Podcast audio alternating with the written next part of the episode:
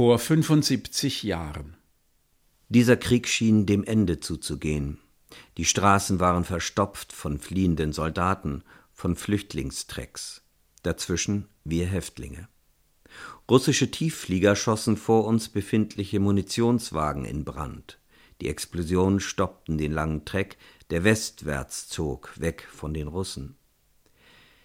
Der panische Zustand muss auch auf uns Häftlinge übergegriffen haben, denn als übergangslos keine SS mehr links und rechts von uns zu sehen war, gingen wir nicht den Russen entgegen, wir suchten unsere Bewacher, wollten nicht als Flüchtende niedergeschossen werden.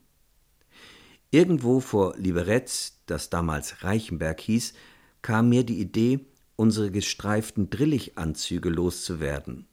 In dem Strom der Flüchtlinge waren wir leicht auszumachende Zielscheiben.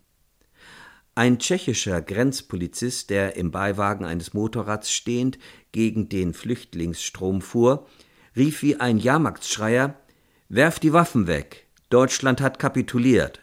Werft die Waffen weg. In den Straßengräben lagen gebündelt Sommeruniformen der deutschen Wehrmacht, die wir gegen den gestreiften Drillich tauschten. Einem Instinkt folgend steckte ich meine gestreifte Häftlingsmütze unter die graue Leinenjacke, sie in der Achselhöhle festhaltend. War mit dem Kostümwechsel die Freiheit gekommen? Da war kein Jubel mit uns, kein Freudenschrei. Jetzt hatten wir, wir waren drei Häftlinge, die sich zusammengerottet hatten, unsere Tat getan, eine Entscheidung getroffen. Wer an das Gegängeltsein gewöhnt ist, hat gewaltige Schwierigkeiten mit der ungeübten freien Entscheidung. Mir wurde das Groteske dieser Situation erst nach Jahrzehnten klar. Von einem Moment zum anderen, kürzer als ein Herzschlag, wandelte sich die Angst vor dem Tod in eine Angst vor dem Leben. So erinnert sich der Schauspieler und Regisseur Imo Moschkowitz an das Ende des Zweiten Weltkrieges. Er war damals keine 20 Jahre alt und befand sich auf dem Todesmarsch von Auschwitz nach Westen, nachdem er im Buna-Lager Auschwitz-Monowitz für die IG Farben geschuftet und gelitten hatte. Viele Jahre später, 1996, veröffentlichte er die erste Auflage seines außerordentlichen Erinnerungsbuches Der grauende Morgen, das uns ermöglicht, hier zurückzublicken auf das Kriegsende und den großherzigen Menschen Imo Moschkowitz. Uns, wir, das sind der Schauspieler Vincent Leitersdorf, der vorgelesen hat und vorlesen wird, und ich, Felix Schneider, der Autor dieser Sendung, und Ruth Hirschfeld, die Inhaberin einer bedeutenden Zürcher Castingagentur. Sie war als junge Frau Assi, Assistentin des Regisseurs Moschkowitz. Sie erzählt, er ist eine Persönlichkeit, er hat das Charisma. Und er ist ein Gentleman und er ist ein Grand Seigneur. Er hat auch etwas Feminines. Er war ein Workaholic und hat einfach ein Ding nach dem anderen gedreht. Und wenn er nicht gedreht hat, hat er Theater inszeniert. Er hat immer geschafft. Ich bin einfach so begeistert und so glücklich, dass ich dort mit diesen Menschen verkehren Also mein Glück ist einfach, hat glaube fast überbordet. Moschkowitz hat unglaublich viele Inszenierungen gemacht für Film, Fernsehen, Oper und Operette, Musical und Schauspiel in Deutschland und in anderen Ländern. Ruth Hirschfeld war seine Assistentin, zuerst bei einer Theaterinszenierung und dann 1978 bei einer siebenteiligen Fernsehserie. Das war in München. Ich bin dann nach München gezügelt und habe aber nichts gefunden, wo ich wohnen kann. Und dann hat mich die Familie Moschkowitz ganz herzlich aufgenommen, also wie ihre eigene Tochter. Und dann habe ich bei denen daheim gewohnt. Und es ist von einer unheimlichen liebevollen Atmosphäre und harmonisch dort und also ich habe mich wahnsinnig wohl gefühlt.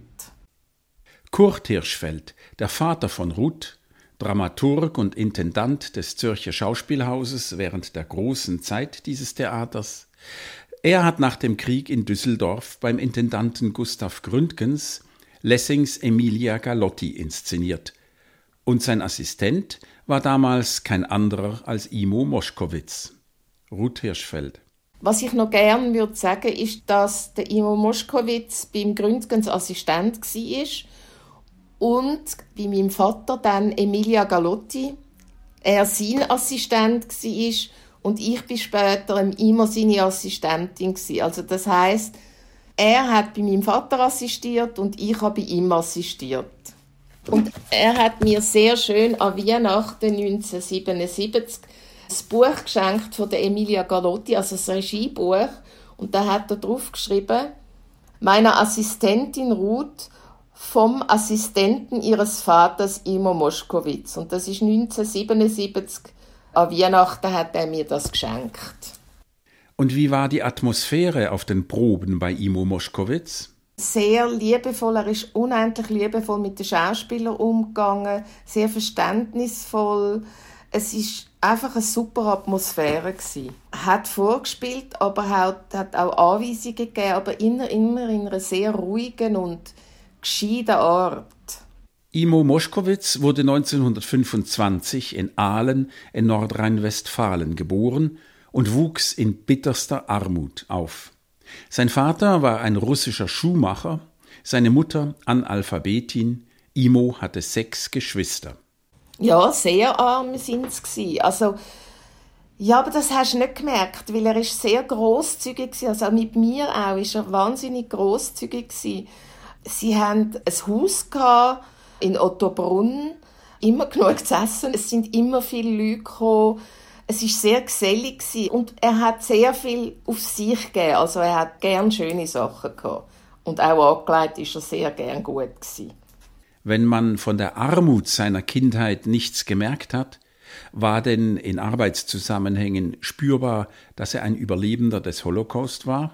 Ich hatte einmal ein violettes Kleid an und ich hatte das wahnsinnig gern und irgendwann hat er gesagt, das musst du jetzt sofort ausziehen, weil das erinnert mich an das KZ und an die Leichen, die rausgekommen sind aus, aus, aus der Gaskammer und du musst das Kleid ausziehen. Und natürlich habe ich das gemacht. Also bei jedem anderen hätte ich es, glaube verweigert, aber bei ihm ist das ganz klar gewesen, dass man das macht.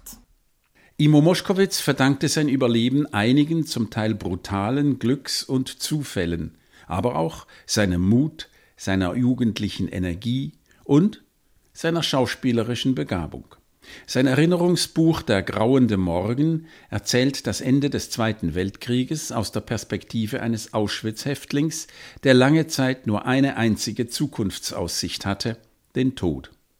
Als jedoch im Lager Künstler gesucht werden, meldet er sich zum Vorsingen und hat Erfolg mit dem Zara Leander Schlager Der Wind hat mir ein Lied erzählt. Er wird ins Kartoffelschälkommando abkommandiert und das bedeutet mehr Essen und mehr Wärme. Und dann wird in Buna die Stirnseite von Block 10 weggerissen und eine Bühne aufgebaut. Dann spielten wir eine Geschichte, die der Operettenkomiker aus Teplitz-Schönau geschrieben hatte, eine Schnulze, mit Liedchen und so. Mir war die Rolle eines Kapitäns angehängt, der sich in eine junge Tänzerin zu verlieben hatte. Ich konnte also meinen gestreiften, hässlichen, unmenschlichen Drillich mit einer schicken Seemannsuniform vertauschen. So wurde aus dem Häftling für kurze Zeit ein Mensch, wurde einer, der ein Freiheitsgewand tragen durfte. Das Komödiengewand hatte aus ihm einen anderen Menschen gemacht, einen erdachten, keinen wirklichen, einen, der kein Schicksal zu haben schien, der ganz einfach nur war und der mit dem Auskleiden dieses Kostüms nicht mehr existierte. Eine Fiktion halt. Und doch von unvorstellbaren Wert für mich, den Häftling 104998. Sollte irgendwann der Häftlingsdrillich mein Totengewand werden, so konnte ich sterbend das erhabene Gefühl genießen, dass es das geliebte Theater war, das mir geholfen, die erniedrigende Schmach für einige Stunden zu unterbrechen. In diesem Vorgefühl war ich beinahe glücklich. Die Rückkehr in die ordinäre Realität des Lagers war von nun an wenigstens für Momente nicht mehr so hoffnungslos stumpf. In einem Operettenkostüm hatte ich die Freiheit berühren dürfen. In der Lagerschneiderei gab es exzellente Meister der Nadelkunst, die aus den polnischen Ghettos hergeschleppt worden waren und die sehr genau wussten, wie man Uniformen Körperformen schneidert. So manche Uniform der Bewacher, die sie so makellos tipptopp erscheinen ließ, zeugte davon. Aus weißem Leinen, das sie von Kalfaktoren aus den Beständen der SS-Blocks hatten organisieren lassen, erstand unter ihren verhungerten und verbrauchten Künstlerhänden auch für mich eine Uniform. Ein Fantasiekostüm mit protzigen Schnüren und Bordüren, die sie aus aufgeschlitzten Elektrokabeln zu Litzen geflochten hatten. Als Partner hatte ich einen jungen Berliner Tänzer. Er spielte und tanzte das hübsche Mädchen, in das ich mich zu verlieben hatte. Mit der langhaarigen Perücke sah er wirklich wie ein Mädchen aus, so dass die Unterscharführer nach der Vorstellung hinter die Bühne kamen, dem Mädchen kommandierten, sich auszuziehen, um sich, Verwunderung prustend, davon zu überzeugen, dass mein Partner wirklich ein Mann war, sogar ein beschnittener. Selbst dann, als er wieder im Häftlingsdrillich neben mir stand, immer etwas gehemmt, konnte auch ich die Vorstellung nicht loswerden, dass er eigentlich ein Mädchen sei. Als die russische Front sich näherte und wir nach der Evakuierung des Lagers von Gleiwitz aus in oben offenen Waggons der Deutschen Reichsbahn westwärts gebracht wurden, beschossen uns, wohl in der Annahme, dass es sich um einen deutschen Soldatentransport handelte, russische Tiefflieger. Dabei kam mein Operettenpartner um. Wir hatten keine Chance, seinen Körper menschlich zu verabschieden. Er blieb, ausblutend, auf dem rostigen Boden des Waggons liegen. In einer verkrampften Pose, wie ein Embryo, vom Schmerz des Sterbens eingerollt. Nicht einmal nach ihm mich umzudrehen wagte ich, als wir den Zug im Grau eines kalten Märzmorgens verlassen mussten. Los, raus, aber ein bisschen Dalli-Dalli. Dann Schläge gegen die blechernen Wände der offenen Viehwaggons, die wie Donnerbleche auf Provinzbühnen dröhnten, dann ein Aufreißen der Stahltüren, die in rostigen Schienen nervenschmerzend quietschten, dann ein Herausstürzen, einer über den anderen, dann Stockhiebe der Kapus. Dalli Dalli, ihr müden Säcke! Dann Kommandos, die etwas ordnen sollten, dann endlich ein Losmarschieren in Fünferreihen, wie gehabt, und links zwei, drei, vier, links. Ein Lied. Hinein in den grauenden Morgen. Wenn der Tag erwacht, eh die Sonne lacht, die Kolonnen ziehen zu des Tages Mühn, hinein in den grauenden Morgen und der Wald ist schwarz und der Himmel rot, und wir tragen im Brotsack ein Stückchen Brot, und im Herzen, im Herzen die Sorgen. Ich kann dich nicht vergessen,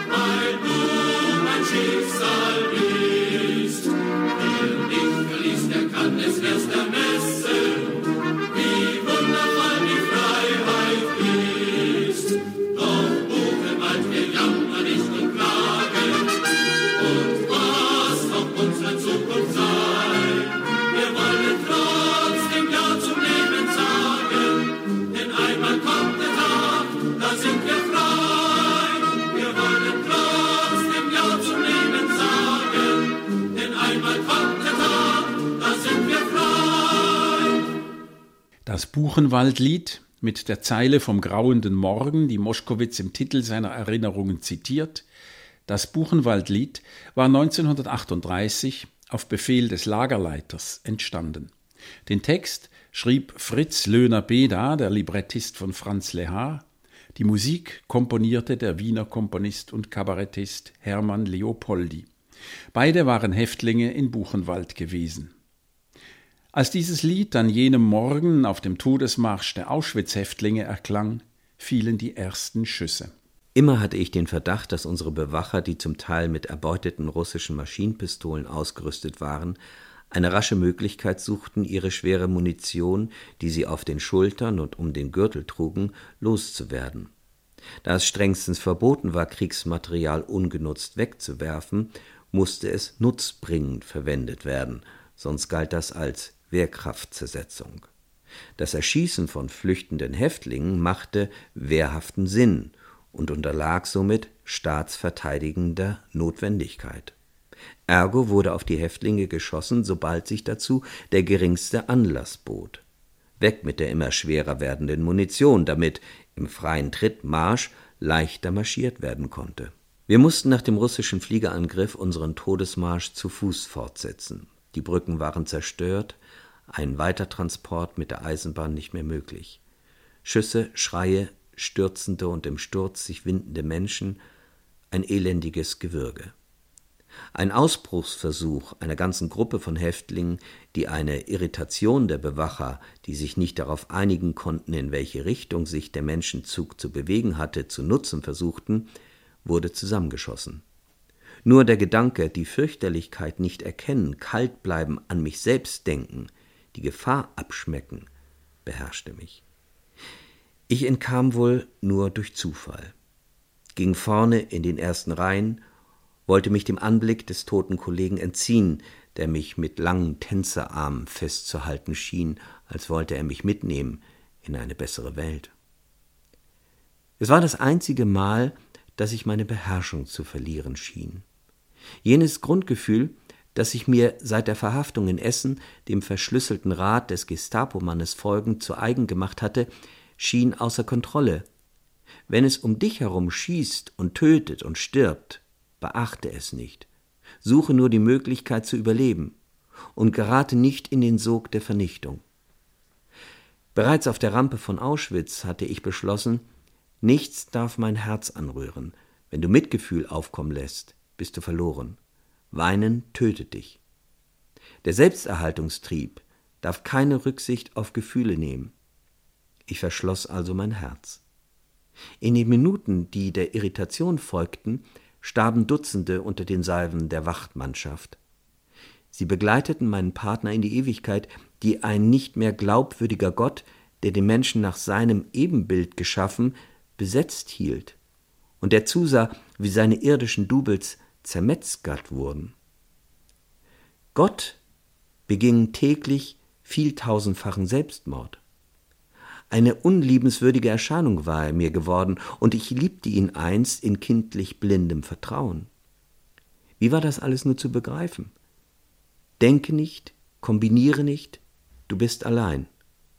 Mit einer Beklemmung, die mich zu ersticken drohte, erkannte ich, dass keiner von denen, die unser aller Herrgott in dieser lauten Sterbestunde zu sich holte, ihm, der mir auf der Bühne eines Konzentrationslagers im Falsett rollengemäß zugeflüstert hatte, frieren Sie, näher gestanden haben konnte als ich. Ich weiß nicht einmal mehr den Namen meines Partners. Habe ich ihn denn jemals gewusst? Er war der Tänzer aus Berlin, ein 110.000er aus dem Block 11. Was von ihm übrig bleibt, sind wohl nur diese Zahlen, die vielleicht niemals gelesen werden. Meine Tränen beim Niederschreiben gelten einem, der keine Zukunft haben durfte und der um ein Leben, das der Kunst gehören sollte, betrogen worden ist. Auf seinem Gesicht lag jenes ironische Lächeln, wie ich es bei unendlich vielen toten Häftlingen vorher schon gesehen hatte. O oh Gott. Die Häftlinge werden weiter nach Westen getrieben, durch Schlesien und Tschechien. Bei Waldenburg werden sie über Nacht in einen Bergwerksstollen eingesperrt. Die Luft im Inneren wird knapp, Gase treten aus, das elektrische Licht erlischt, Panik bricht aus. Die Häftlinge treten sich gegenseitig tot, die Kapos schlagen zu, als die Wachmannschaft am nächsten Morgen die Tore des Stollens öffnet, erwacht Imo Moschkowitz aus einer Ohnmacht. Er liegt in einer eiskalten Wasserlache. Die Toten werden vor dem Stollen zu einem hohen Haufen aufgeschichtet. Da erscheint ein Auto der Wehrmacht. Ein Offizier steigt aus und erhält sich erregt mit den SS-Leuten. Die Häftlinge hören einen Satz des Offiziers. Dafür werden Sie eines Tages die volle Verantwortung zu tragen haben, meine Herren. Und Imo Moschkowitz kommentiert Der Offizier konnte nicht wissen, wie viel Hoffnung für mich, für alle diejenigen, die die deutsche Sprache ganz gut verstanden, in diesem Ausruf lag. Der Gedanke, dass es irgendwo noch so etwas wie Verantwortung und Rechenschaft geben könnte, erschien ihm damals wie eine Nachricht aus einer anderen Welt. In den folgenden Tagen vergrößert sich das Chaos. Die SS ist plötzlich verschwunden, Deutschland hat kapituliert, der Krieg ist zu Ende. Im tschechischen Liberec melden sich die Häftlinge bei der Polizei. Moschkowitz kann mit Hilfe der Häftlingsmütze, die er behalten hat, den Russen beweisen, dass er kein deutscher Soldat ist, obwohl er in einer Wehrmachtsuniform steckt. Hinter dem Stadttheater von Liberec führt eine Brücke über eine Hauptverkehrsstraße. Da blieb ich stehen, um den endlosen Zug der deutschen Kriegsgefangenen anzusehen, der die Straße geführt wurde, die wir stadtwärts gekommen waren. Ein unordentlicher Haufen, rechts und links von russischen Soldaten flankiert genau wie wir noch kurz zuvor gestern noch von der SS begleitet worden sind, ganz genau so. Und diese zu Disziplin und Ordnung erzogenen Soldaten hatten jetzt als Gefangene die gleiche Haltung, die wir hatten, so ganz ohne Stolz, ohne Glanz. Die schneidigen Uniformen hingen wie Lappen auf ihnen, gewehrlos, und ohne haltungsgebendes Koppel mit Schulterriemen kamen sie primitiven Vogelscheuchen gleich. Bereitete mir der Anblick der geschlagenen Armee Freude?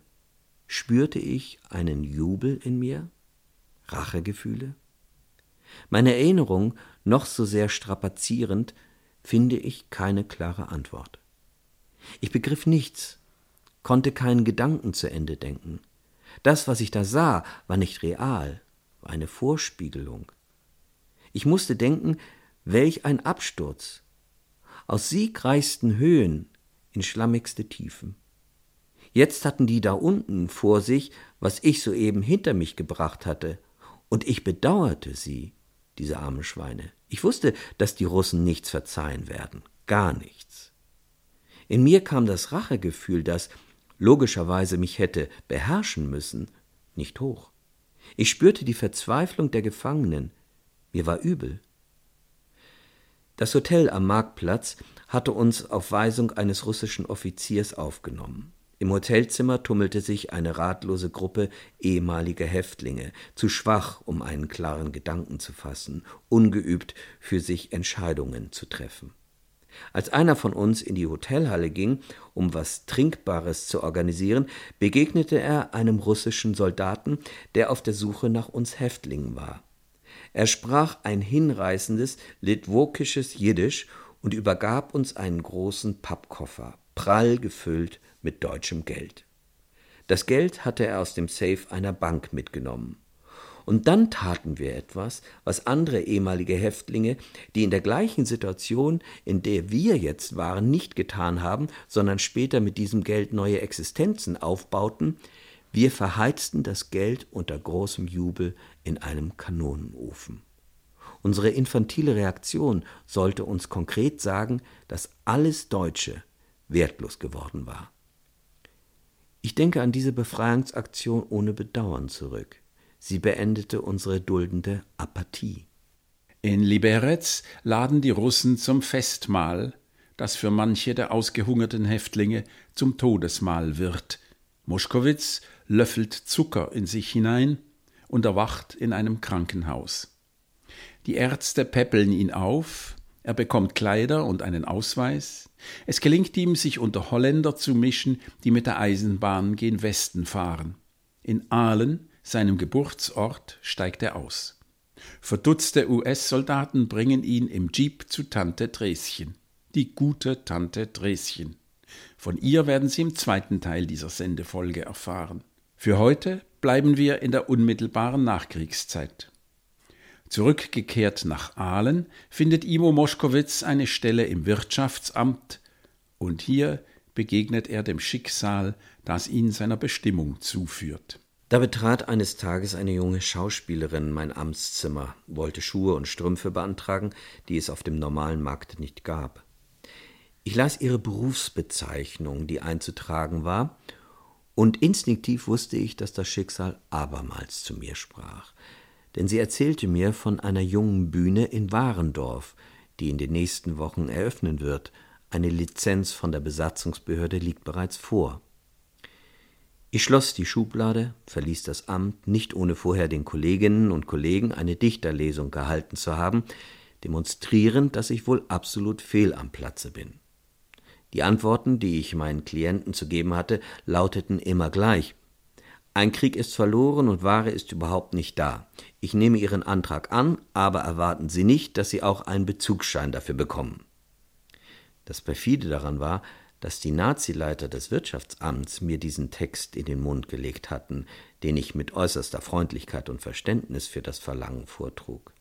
Die Aalener kamen gern zu mir, obwohl sie wussten, dass absolut nichts zu holen war. Mit Christel zog ich auf einem Motorrad, das ich von einem Polizisten erstanden hatte, nach Warendorf ins erste Engagement.